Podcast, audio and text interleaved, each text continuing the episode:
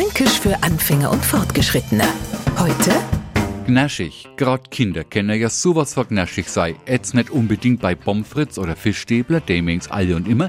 Wenn man aber mal für ein wenig Abwechslung sorgen will und serviert ihnen was anders noch groß sei, dass der Teller weggeschoben wird und ein Mumpel gezogen wird. In dem Moment denken wir uns nur, naja, mag's halt nicht.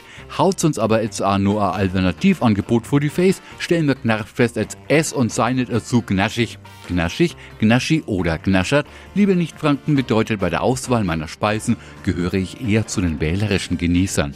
Fränkisch für Anfänger und Fortgeschrittene. Morgen früh eine neue Folge. Und alle Folgen als Podcast auf podu.de.